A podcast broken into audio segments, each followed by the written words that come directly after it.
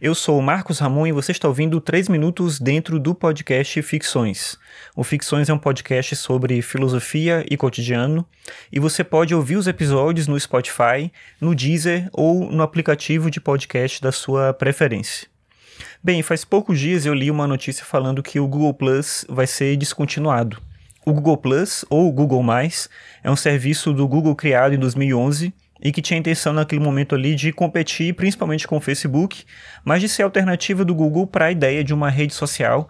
Já tinha Twitter, já tinha o próprio Facebook, esse ambiente de redes sociais vinha crescendo.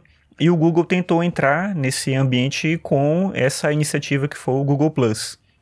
A ideia do serviço era interessante, você se aproximaria das pessoas por círculos, então você adicionaria alguém da família, algum amigo, uma pessoa conhecida, e você teria círculos diferentes, digamos assim, de influência dentro dessa, dessa rede, e você podia se aproximar e escolher o que compartilhar, de que maneira compartilhar, de uma maneira mais natural do que no Facebook, pelo menos naquela época.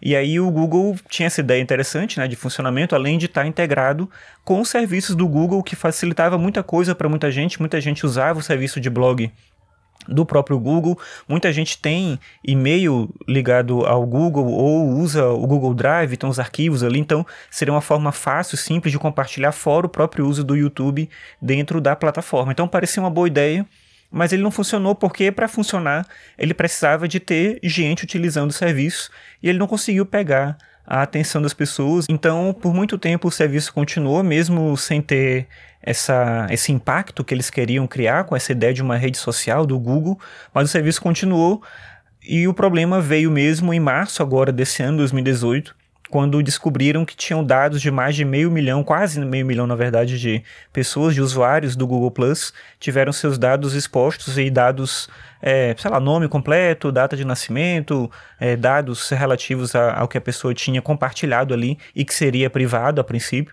mas eles descobriram que pessoas conseguiam utilizar esses dados, conseguiam resgatar esses dados e utilizar para outros fins. Então, inicialmente eles decidiram não falar esse tipo de expor, né, essa circunstância do que tinha acontecido com o serviço, mas foi inevitável falar sobre isso, e esse foi um fato decisivo nessa decisão de descontinuar o serviço.